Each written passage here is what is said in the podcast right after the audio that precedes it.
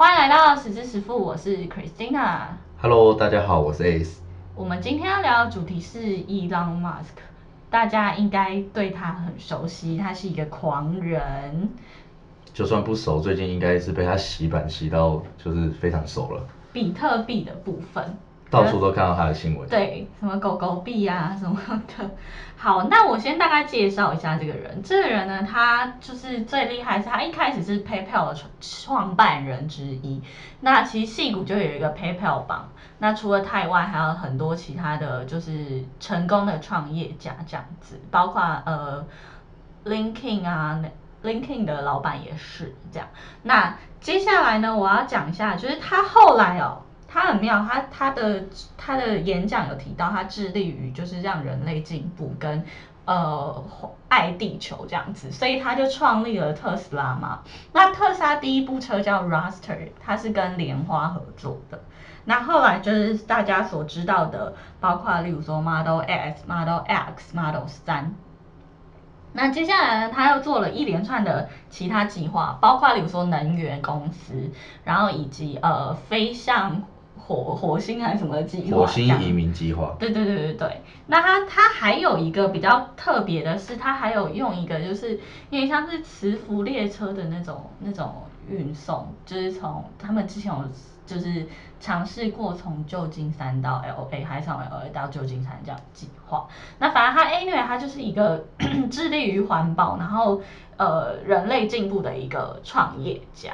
那我们今天大概聊的主题就会是他的投资等等之类的，对不对？没错，最近比特币应该是最夯的话话题了，不管走到哪里都可以看到，就是呃，比方说最近最红的 Clubhouse 啊、Podcast 啊、YouTube 啊、Facebook 啊，到处都是大家在讨论呃比特币的未来以及 Elon Musk 这个人。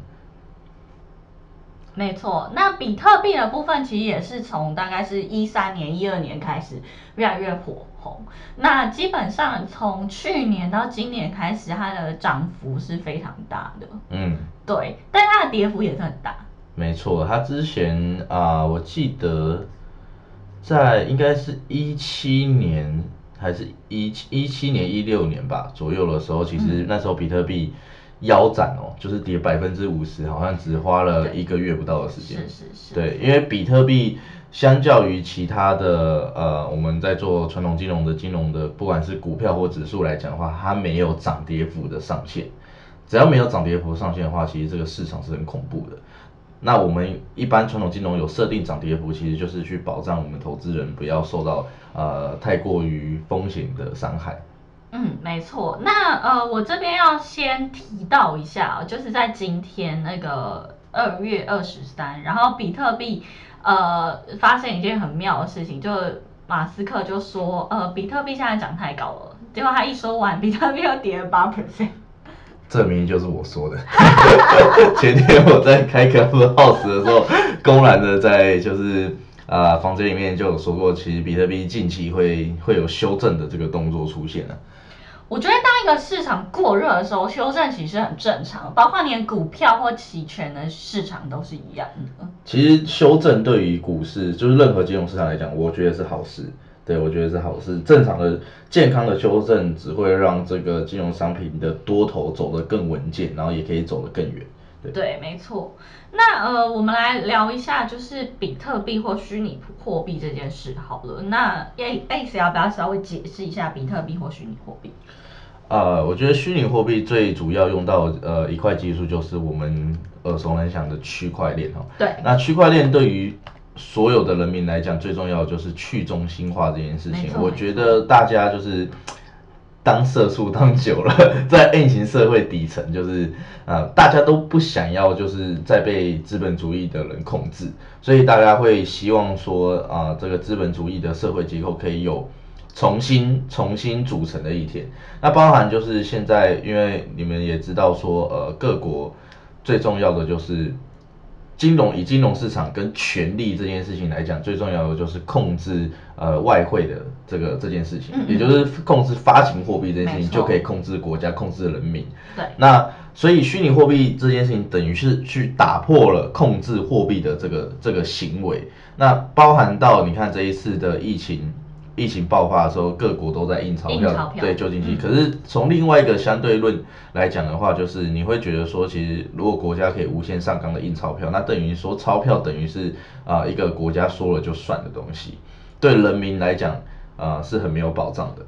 那有钱人也可以，他他们就是因为讲真的，我觉得这些印钞票的机构跟政府机关单位，我觉得大多数也跟有钱人的这可能就是跟一些阴谋论有点关系，但是我们晚一点再来讨论。好的，所以我觉得比特币就是给了我们这种啊、呃一般小市民一个梦想，就是哎，诶其实这个比特币的市值啊、它不能被篡改的这个这个机制，以及它这个是有限的，它从发行的诞生的一开始就决定了它的颗数。那其实这个东西的价值等于说它会有一个保值在，那大家也可以共同的去衡量比特币在市场上的这个价格。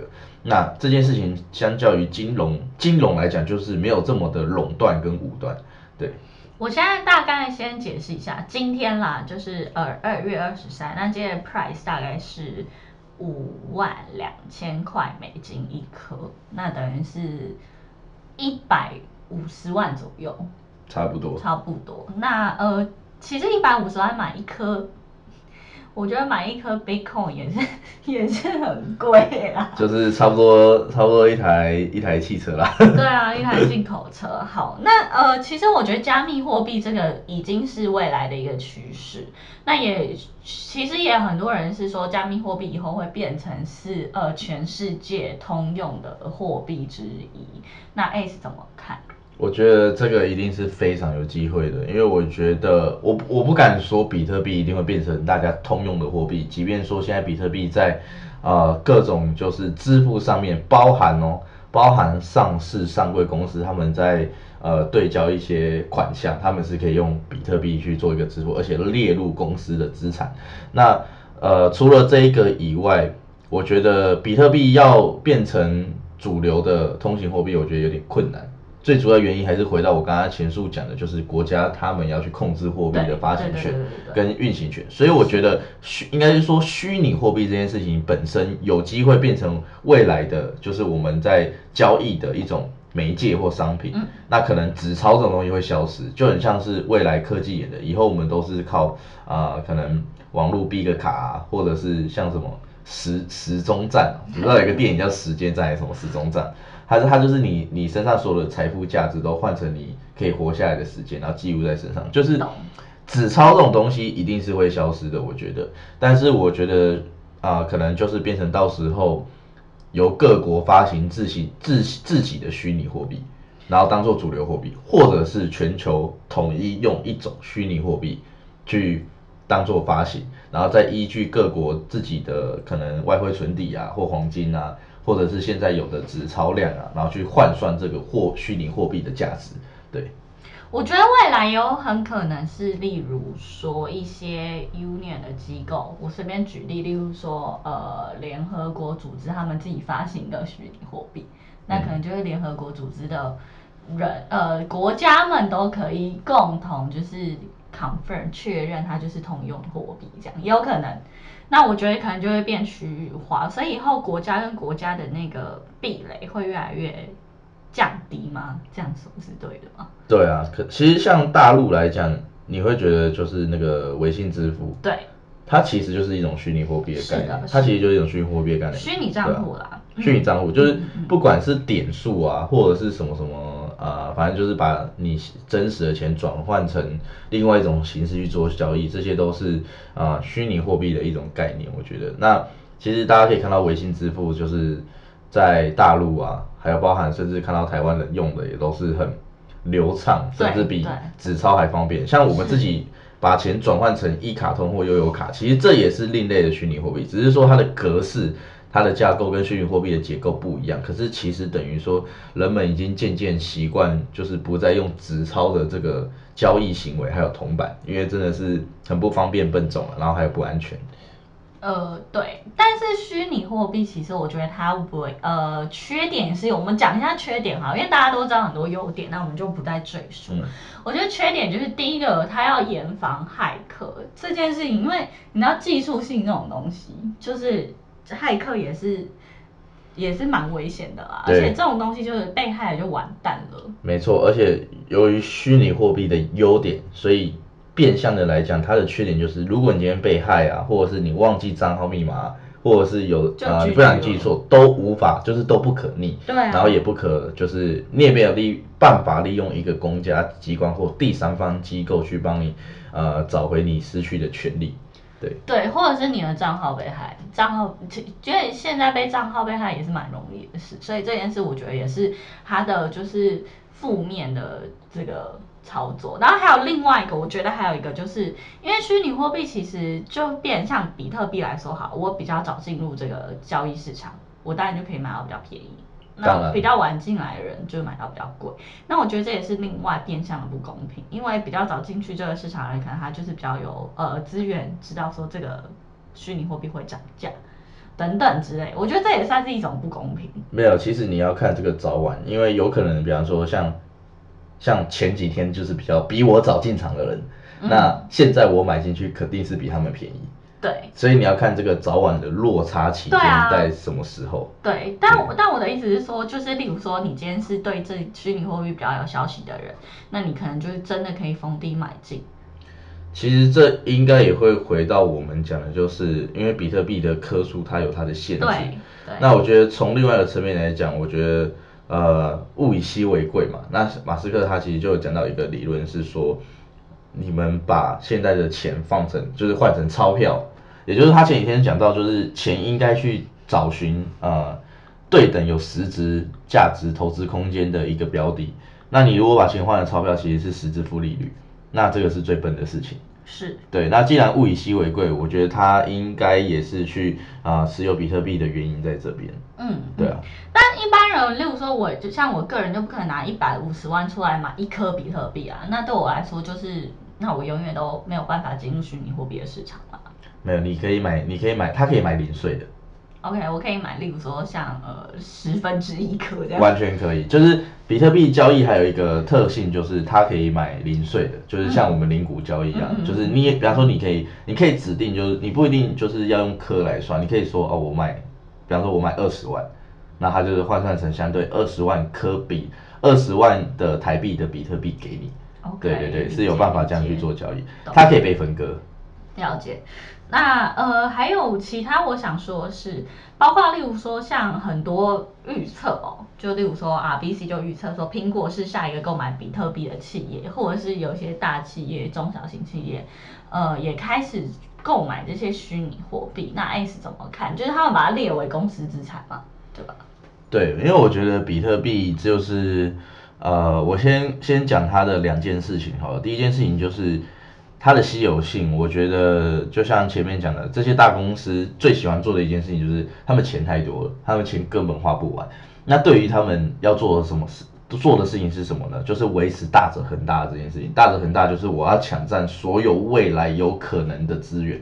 那像比特币就是未来有可能的资源，所以你看它的稀有性。如果今天我把比特币全部买下来，那等于比特币全部握在我手里。对，所以等于如果以后比特币成为世界交易的主流的时候，这个等于是像是土地啦，就是我走到一个无人之岛，然后把土地全部都买下来，然后全部插上我们公司的对对对对，所以等于因为它有稀有性嘛，所以中央政府也不可能再印钞票，等于我握有这些地方就像土地一样，它是不可能再增加的，它是不可能再增加的，所以等于说我这到处去插国旗，反正我我的钱我的钱多嘛，也不知道放去哪里，钞票又这么廉价，有可能政府在印钞票我又缩水，那我不如去插国旗，把土地占为己有。那第二件事情是，其实比特币里面有一些特殊交易的套利机制是，呃，它是像定存一样的这种概念。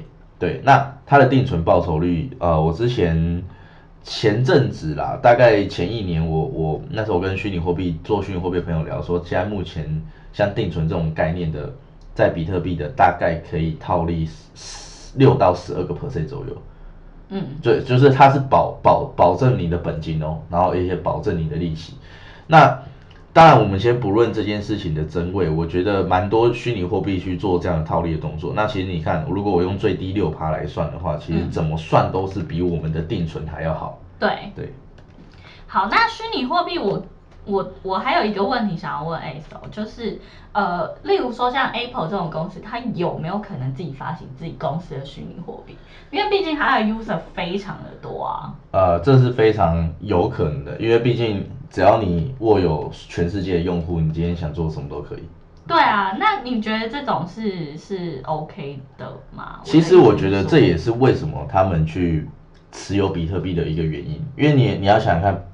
比特币它的结构像是呃，它是金本位，它在它在虚拟货币的交易世界它是金本位，那等于说我把这些黄金买进来的时候，再去发行自己的小货币的时候，它会增加自己小货币在市场上的流通性，然后增加市场上流通性之后，自己小货币才有升值的空间。例如说今天所有人都可以，所有人都可以交易。都可以交易那个自己的虚拟货币，例如说 Christian，你可以发一个属于自己的虚拟货币。可是问题是，你的虚拟货币在市场上，第一个有没有价值，被认同的价值；第二个是它有没有流通性的风险。所以今天当一个权威性的机构或权呃话语话语霸权的发言人，他去发发行他的货币的时候，第一个他已经拿到信任票了嘛？嗯。我的货币是绝对有价值，而且绝对是，比方说你看换算成 Google 或者是 Apple 背后的东西。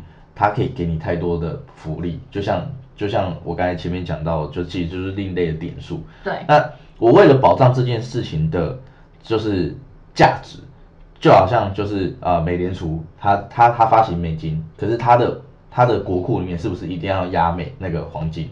等于是这样的行为在做操作。所以为什么他们开始买比特币，就是这样的一件事情。比特币等于就是黄金，所以伊隆伊隆马斯克他买比特币最主要的原因也是为了他的狗狗币做一个两边相对应的布局，所以这就是一个变相美金跟黄金的概念。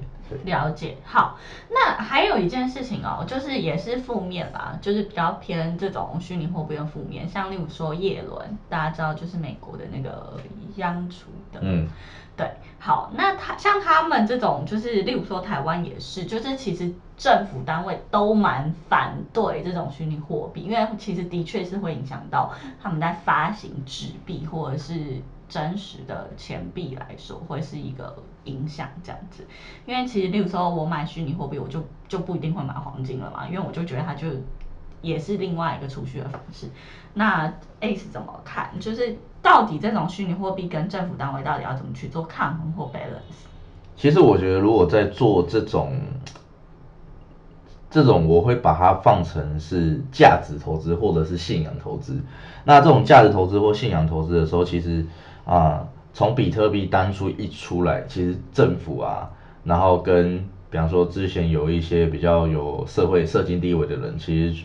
这一路上以来，真的蛮多人都是不断的、持续的在攻击比特币，没错。可是始终挡挡不住比特币的涨势。你看现在都涨到呃破历史新高了。对。那我觉得，我觉得对于这件事情来讲的话，我觉得趋势就是趋势。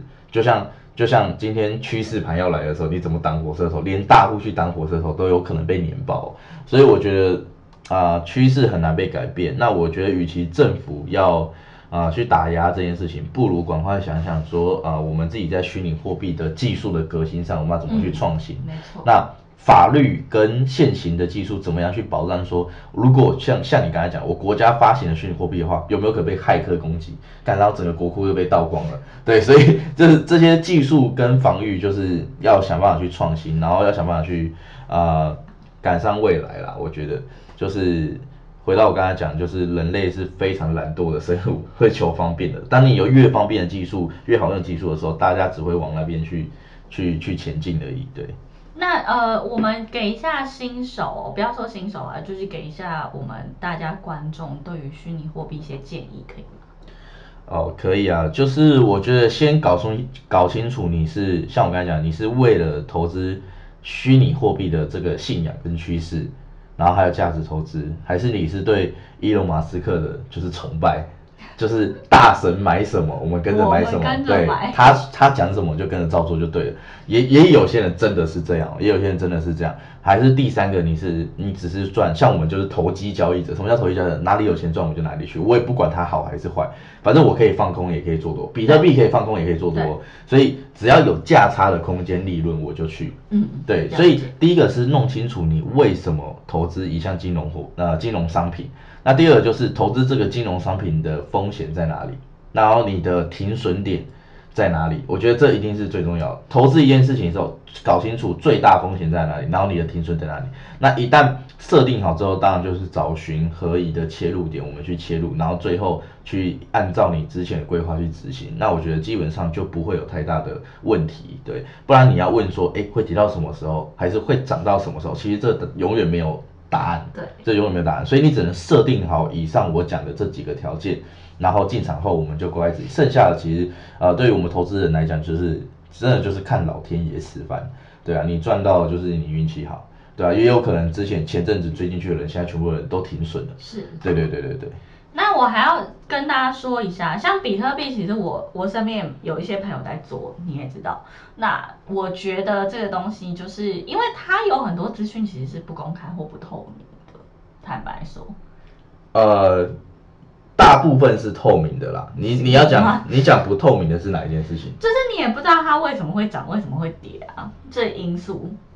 哦，会涨会跌，其实就是市场供需。是啊，但是你不知道那个就是，比如说谁买或什么，因为它一切都是。哦，没有没有没有没有没有，不是不是，比特币它的呃其中一个东西就是因为它是去中心化的，然后它它所有的交易的记录全部透明，就是你可以在网络上看到今天谁谁。就是谁把币打给谁，然后谁去买比特币，这个行为是完全透明公开的。就是例如说这个人不公开，但是你可以看到交易历史记录的概念。